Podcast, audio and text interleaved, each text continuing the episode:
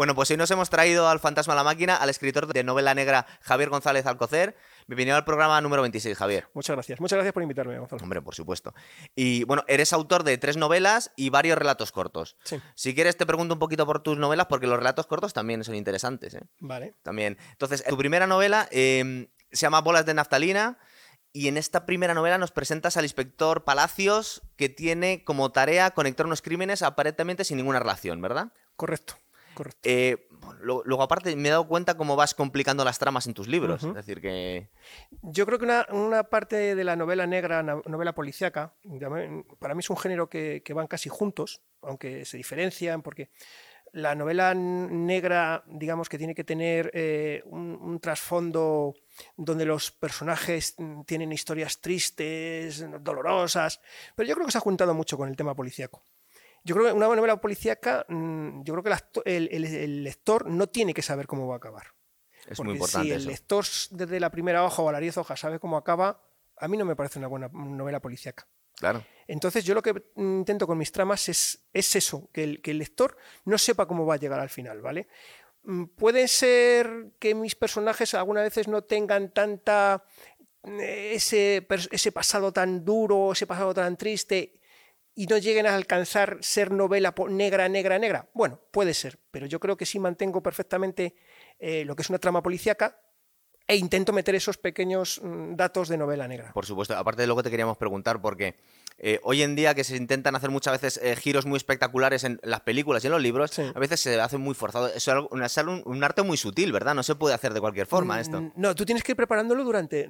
Cuando tú vas escribiendo, tienes que ir preparando el final. No, no puede ser que digas eh, cambiar completamente todo porque no tiene ninguna lógica. Yo que se creo lo que. apunte la gente, porque es Sí, así. yo creo que en las películas o en, o en las novelas tú tienes que mm, llevar al lector hasta el final sin saber lo que va a ocurrir, pero que el final tenga una lógica y que lo que ha leído o ha visto en el cine concuerde con el final que le estás poniendo.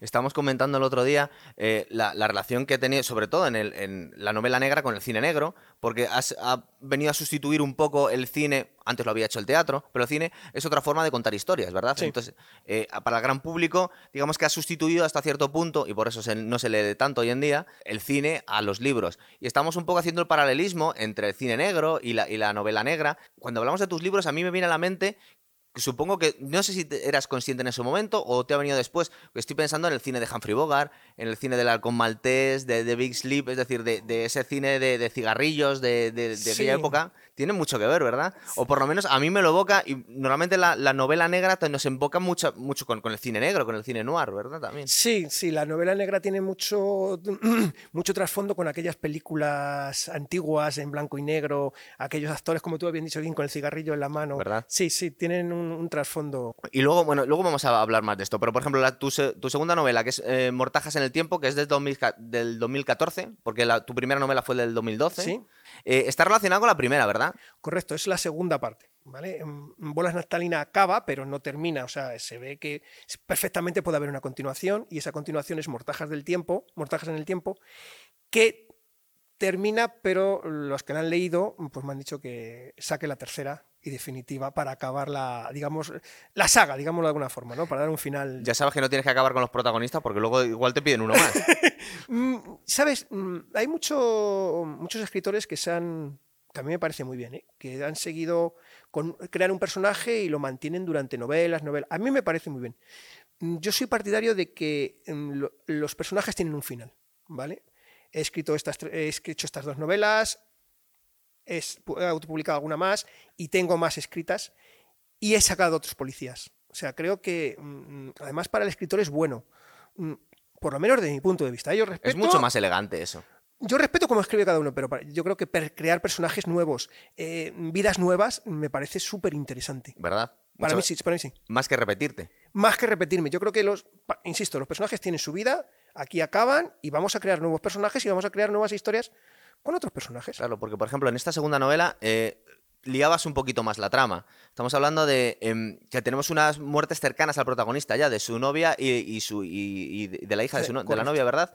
Y que en un principio eran muertes consideradas accidentales y luego resultan no serlas. Es decir, ahí vemos como, como te vas complicando un poquito más. Eh, efectivamente, él, él- él tiene la pequeña sospecha de que aquello no ha sido un accidente y al final descubre que no ha sido un accidente.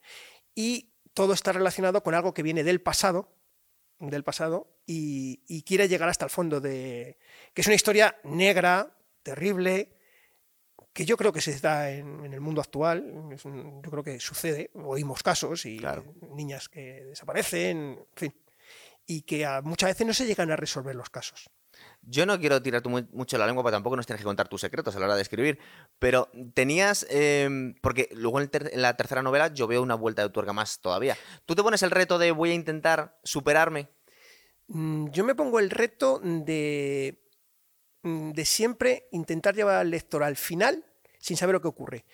No sé si me voy a superar, pero voy a dejar que mi imaginación vuele y crear una historia diferente. No intento que, hombre, uno intenta que la, novela siguiente sea mejor que la anterior, pero no siempre sucede eso. ¿eh? como te he dicho antes, tengo varias novelas ahí ya terminadas y yo sé que hay alguna que, que no es mejor que la anterior que he hecho. O sea, yo creo que un escritor tiene que ser autocrítico y saber cuando ha terminado algo, lo repasa, lo relee y sabe que compara y dice, hombre, yo creo que la tercera es mejor que la quinta. ¿Y tienes más libros terminados? ¿O están a punto de terminarse? No, relatos Vamos a ver, tengo terminado Claro Oscuro, que además lo hemos presentado a concursos. El Paseante, que a mí es una novela que me encanta. Todavía tengo que repasar El Paseante. Tengo terminado. Ahora estoy con un proyecto. Mm, estoy terminando. Ya como tres cuartos de la novela. Todavía no la tengo titulada. Además, es un, es un, es un proyecto curioso porque nació a través de un amigo mío eh, que es profesor estadounidense, me contó una historia que había ocurrido en Francia, una historia real. ¿Vale? Nunca ha escrito sobre una historia real, real, nunca había escrito. Y entonces él me contó la historia real de unos sucesos que habían pasado en el año 1908 en Francia. Eh, de unos personajes importantes que había allí y, bueno, me surgió la idea y, ahora estoy lidiado en ese proyecto. yo te preguntaremos luego, pero luego te iba a preguntar por la tercera novela publicada. Solo tienes tres publicadas, ¿verdad? Sí, tres. Bien, entonces en el tercero ya cambiamos de personaje, es el inspector Argentosa que investiga el asesinato cada cinco años de cinco mujeres durante cinco días en Madrid. Correcto. A mí eso me recordó, luego te iba a preguntar, digo, una película de acción que estábamos comentando antes del programa, y había una película de acción que justo me, recordaba algo de eso. Recuérdamela, recuérdamela. A ver, a ver, si te sale solo y si no te, la, te, digo cuál es. Fíjate, yo cuando, cuando estaba leyendo sobre el argumento, yo, a mí estaba viniendo a la mente eh, Jack el Destripador, Sherlock Holmes, la Inglaterra victoriana. Sí. Eh, ¿Conoces, por ejemplo, una serie que es, eh, bueno, la serie de Sherlock que han hecho de la BBC, que han hecho como un remake del, personaje original? Pues es muy, muy interesante y me estaba recordando tus argumentos a esto. Es decir, estamos cogiendo historias clásicas, pero las ponen en los tiempos actuales. Sí, podría ser. Digamos que los asesinos, mm, yo creo que han existido a lo largo de la historia, inventados o no inventados, ¿vale? Porque yo creo que al final todo lo que inventamos tiene un trasfondo real nos enteremos, nos enteremos, eh, y, y, como una vez me dijo un, juez, la verdad es mucho más eh, cruda y, complicada que lo que sois capaces de relatar los escritores. ¿eh? Entonces, mm, yo creo que sí, que las historias antiguas tienen el trasfondo, pueden tenerlo ahora perfectamente. Sí, mm, sí podrían recordarnos a, Jack al Destripador, ¿no? que mataba aquellas. Justo estaba pensando en eso, o, las, las, novelas de, Sherlock, de, Conan Doyle, de, Sherlock Holmes, y, por eso me ha venido a la mente, porque en, la BBC han sacado una serie que se está volviendo una serie de culto, es una serie grandísima que han puesto a Sherlock Holmes en los tiempos actuales. Entonces, eh, oh. digamos que son las novelas de Sherlock Holmes, pero con la complicación de que se tiene que mover en el mundo actual. Entonces, en, el mundo de los WhatsApp, de los mensajes de texto, de una foto. Entonces, eh, digamos que son las mismas historias, pero, pero contadas de otra forma. Y me estaba recordando a tus, a tus novelas, porque digamos que son historias. Eh, desde un punto de vista, como comentamos, el cine negro y la, Inglaterra victoriana, es decir, que viene de son como historias que, asociamos habitualmente a unos tiempos pasados, pero tú los pones en, la actualidad, ¿verdad? Sí, sí, podría ser, podría ser perfectamente. Son historias que han ocurrido entonces y que yo las estoy las, les doy una vuelta, les desde el punto de vista actual y, las actualizas. Y las actualizo y les, Pues una cosa así. Fíjate, yo la película que te va a parecer una locura, es que aquí siempre nos pasa lo mismo, que muchas veces las referencias culturales decimos de dónde viene esta película. Pues a mí me recuerda esto. Me estaba recordando a Depredador de, Schwarzenegger. ¿Por qué? Porque contaban la historia que venía un diablo cada cinco años a matar a gente y desaparecía. en los tiempos de cuando no llovía era cuando venía, se lo dice la chica allí los grandes tiempos de sequía es cuando viene. Luego te preguntaré qué cosas te inspiran, pero ¿es posible que eso resonara en algún momento? Mm, No consciente- conscientemente no. Claro, O sea, inconscientemente nunca sabemos. Inconscientemente es imposible, imposible saberlo, es saberlo. Pero conscientemente haber pensado en esa novela, en, en- en novelas, no, no lo, no lo he hecho nunca. No. Es que las ideas para eh, crear no, no me surgen así. El- vamos, el otro día estábamos en el cine, mi mujer y yo fuimos a ver una película y me senté en el asiento, miré a la chica de al lado y le dije a mi mujer, ya tengo, tengo una historia para, ya tengo para escribir una historia. Locura, por Dios. Sí, sí, sí. Qué imaginación, qué creatividad. Sí. Luego te iba a preguntar por, tus relatos cortos, porque ha habido una cosa que, que he investigado por ahí que me llama mucho la atención. Por ejemplo, eh, tus personajes, los protagonistas, por ejemplo, Miguel Palacios y Santiago Argentosa, ¿tú de dónde crees que sacas los roles o, o la inspiración para crear? Porque a mí también me recordaba un poco a, a cine negro, a- me recordaba a Humphrey Bogart, al halcón maltés. Digo, el, el personaje. Eh, mm, ¿De dónde salen esos personajes, lo- los, protagonistas? ¿Tienen algo de ti, tú crees? Mm, Yo creo que algo tienen de mí. Algo. mm, detalles, no sé, algo sí tienen que de mí. El mm, yo creo que el escritor siempre refleja algo de sus vivencias, mm, no digamos mm, malas, de que tú hayas hecho nada malo, pero sí reflejas algo de tu vida en, tus personajes, sobre todo en tus personajes principales. Es posible que Miguel Palacios tenga algo de mí, o, Argentosa, o, o todavía uno que no conocéis, que se llama Javier Tordo. Posiblemente tengan algo de mí. Y los villanos también pueden tener algo. No, los villanos no, porque yo soy muy buena persona, entonces es imposible que tengan nada de mí. Vale, vale. Eh, oye, y te tengo que preguntar, porque viene muy a cuento, y es como la incursión de- del au- del autor español más importante en el cine negro, que, bueno, en, la, en la novela negra. ¿Qué piensas de, de Falcó, de, de Reverte? Mm, Yo a Reverte le he leído muchos libros. Llegué un momento que dejé de leerle, ¿vale? Porque a lo mejor no, no gusta lo que voy a decir, pero los finales no me gustaban de sus novelas. O sea, mm, me parecían que en una hoja te daba, es lo que hablábamos antes, en una hoja te daba un final que decías, no, esto no, o sea, me está contando el final corriendo apresurado porque quiere acabar la novela. Cosa que no ha pasado, por ejemplo, con el Capitán a la Triste. A mí el Capitán a la Triste, he leído todos, me han encantado, me ha parecido súper divertido. Tal. Pero las novelas policíacas, dije, yo, un momento que dije, ya, se acabó. Claro, pues es tu, es tu negociado eso, claro. Es que te están metiendo en tu mundillo y tú... Sí, pero, pero yo hay autores que, que sigo leyéndoles y les sigo porque me parece que, que me sorprenden cada vez. Y entonces mm, sigo leyéndoles y digo, es que buenísimo lo que ha escrito. Lo que ha escrito. Ahora mismo estoy leyendo unos libros de un autor español, César Pérez Guellida, ¿vale? Yo he leído dos suyas, tiene bastante más. Todo lo peor y todo lo mejor. Pero es una persona que me sorprende en el final, me sorprende con la trama, cómo escribe, o sea, todo. Y seguiré leyendo sus novelas, Claro. pero como sé, tengo autores, eh, porque leo habitualmente, tengo muchos autores que, a los que sigo porque me parece que, me, que escribe muy bien. Arturo Reverte, lo dejé, he leído muchos libros suyos, pero ya como dije, no, no, es que este final ya. Es que esto no, hay- no- Te ya- pudo ahí. Ya, ya no puede conmigo. Claro, es que fíjate, sobre todo lo- los autores de, de- de- de novela negra, casi vuestra, vuestra, vuestra, vuestra marca son los finales, el, el realmente Claro. mantener la tensión de los libros y, y al final intentar sorprender al, al lector y darle un giro. Entonces, claro, es que un poco, eh, es, es- digamos que sois un- unos expertos en la materia a la hora de darle un giro argumental a, a vuestras historias. Correcto, totalmente de acuerdo. Si tú no eres capaz de darle un giro argumental, de sorprender al lector al final, yo creo que la, la novela policíaca pierde algo, pierde, pierde su sentido. Claro. Porque una historia policíaca es que el policía o el, o el detective o, o una persona común va a intentar descubrir algo que ha ocurrido, ¿vale? Y no se va a saber hasta el final. Entonces ahí el, el- el escritor tiene que ser suficientemente hábil como para sorprender.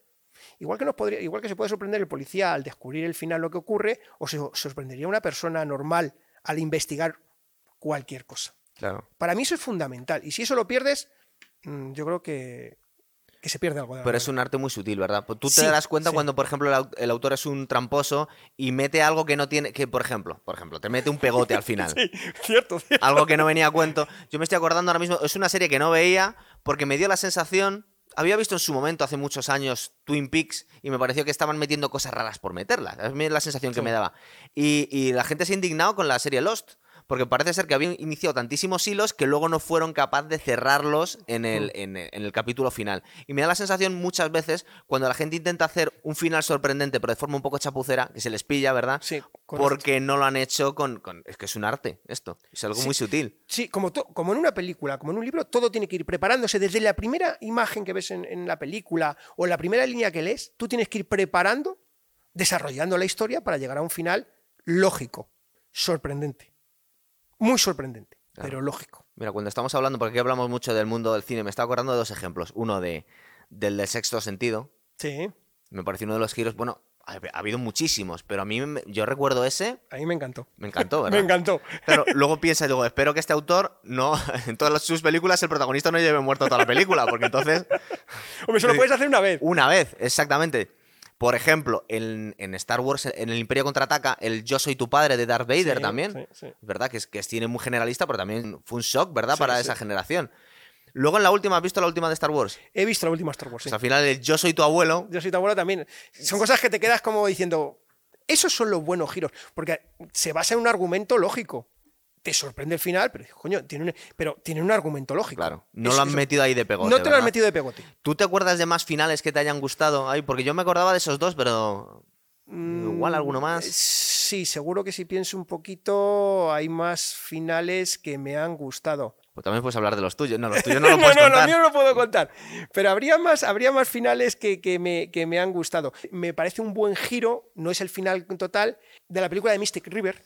Ah, Es- es- el final es muy bueno. es verdad. El final es muy bueno. La película es buenísima, a mí me encantó. O sea, la película me parece que Son Penn hace un papelón y la película me encantó. Y el final no te lo esperas en ningún momento. O sea, pero tiene, encaja perfectamente. Eso es una. Por ejemplo, me gusta también Yo aquí sabía que íbamos a sacar oro, porque claro, preguntarle a un autor de, de cine Dele negro a- cuáles son los mejores giros de los El- finales. El final, final no, pero es, mm, sale, está bastante más la película, DLA Confidencial, cuando el policía, no voy a hacer spoiler, pero bueno, todo- casi la ha visto casi todo el mundo. Aquí ¿sabe? destripamos todas las películas, no te Eh, cortes. Cuando, a mí me sorprende mucho cuando el, el- el capitán de la policía le dispara a Kevin Spacey allí. La, dije, esto sí que no me lo esperaba. Sí. Por ejemplo, es otro. Ah, me está acordando de Kevin Spacey de sospechosos habituales, del rollo Casey Sosé, quién era Sí. Casey Sosé al final. Sí. ha habido, ha habido grandes giros. Supongo que igual que el chef cuando le llevas a un restaurante no le puedes, es muy, ex- muy exigente con la comida. Por ejemplo, ir contigo al cine, tú estás esperando el final y dices, bueno, a ver, a ver qué hay aquí. Eh, sí. Eres vamos, muy exigente con eso, ¿verdad? so- no sé si soy exigente, pero me gusta que me sorprendan. Claro. Dentro de la lógica me sorprendan. Pero mm, sí, me gusta, me gusta una buena película policíaca, bien desarrollada, con un buen final. Mm, A veces lo descubrimos antes, bueno, pero porque Sí, a lo mejor ya tienes mucha experiencia o ya calculas eh, quién, quién puede ser. tal. Es verdad, a mí me da un poco de rabia descubrir el final en las películas antes de, de que te lo cuenten. Sí, yo cuando voy con mi mujer al cine, pues eh, yo creo que es este.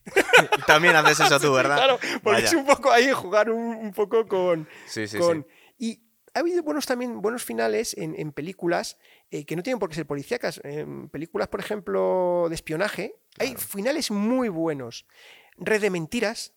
A mí es una película que tiene un giro final que, que me gusta, como el... las- no sé si lo has visto. No, pero estaba pensando en John Le Carré y todos los, todas las películas de, que se han hecho, bueno, y sus novelas también, claro. todas- Todas esas películas pues tienen unos finales... Las películas de espionaje dan mucho también juego de Claro, es que las películas de espionaje casi me- podríamos meterlo en el género negro, Podríamos meterlo en el género negro, en el género policíaco, podríamos meterla en todo, en todo ese mundo, sí, sí. Claro, sí, es sí, sí. un poco, son primos hermanos. Luego estaba, quería preguntarte por los relatos cortos, porque algunos, aparte que algunos los tienes colgados en tu web, Sí, correcto. la gente puede, puede meterse para cotillar. Lo habías comentado alguna vez que a ti lo que te inspira normalmente es el día a día y los hechos cotidianos a la hora de crear novelas, Correcto, ¿verdad? correcto. Pero es que en, tu- en tus relatos cortos tienes tres situados en restaurante La Muca. Sí. Yo también paro mucho por ahí y yo estaba pensando, digo, pero a mí no se me ocurren estas cosas cuando vengo aquí a cenar. A, a mí me ¿Qué te pasa a ti en tu cabeza cuando estás a mí- ahí? a- Cuéntanos. nosotros, a nosotros nos encanta el ISAS. Allí fui por primera vez con mi mujer a cenar, o sea que tiene unos recuerdos excelentes para mí. Ah. Sí. Eh, y estando allí, mm, tú ves el, el, el de gente que se junta por allí, ¿no? Mm, Que a mí me resultan muchas veces personajes con los que puedes crear historias. Y de ahí sale la referencia de la muca. Yo me imaginé a un señor allí sentado, en las mesas altas, tiene unas mesas altas eh, pegadas a la ventana, y yo me imaginé a un señor, un señor mirando, ahí hacemos un poco a lo mejor la referencia a que tiene algo de mí el protagonista. A mí me gustaría ponerme en esa mesa alta y contemplar la muca mm, muchas veces desde ese punto de vista. Sí, puede tener algo de mí ese, ese, ese Ahí sí, protagonista. ¿no? Y ahí nacen las historias de, de la muca, ¿vale? Claro. Que, que en ese mare magnum de gente que va, que viene y una persona que lo mira. Y los relatos cortos, ¿tú sabes si son el germen de una novela o se va a quedar en relato corto o no lo sabes en el momento? Mm, en- mm, hombre, yo hay, hay relatos cortos que podría decirte, podemos desarrollar como una novela. De hecho, la historia de la muca hay tres subidos, pero llevo 14 ya escritos. O sea, y con, es el mismo protagonista y se está desarrollando historias independientes, pero sigue un hilo de una historia más importante, con lo cual sí, al final eh, todas las historias de la muca se podrían convertir en un, serán un libro. ¿Tú nos puedes contar algo en qué estás trabajando ahora mismo? Sí, ahora mismo estoy trabajando en el libro de... Es un, es un proyecto que inicié con un amigo mío, con un profesor americano. Me contó una historia de, que había ocurrido en París en 1908 un, amante del presidente, bueno, una serie de cosas que habían pasado allí. Y a partir de ahí me imaginé una historia y estoy haciendo la historia paralela. Estoy contando lo que pasó allí según mi versión y a la vez estoy desarrollando una historia en el Madrid actual.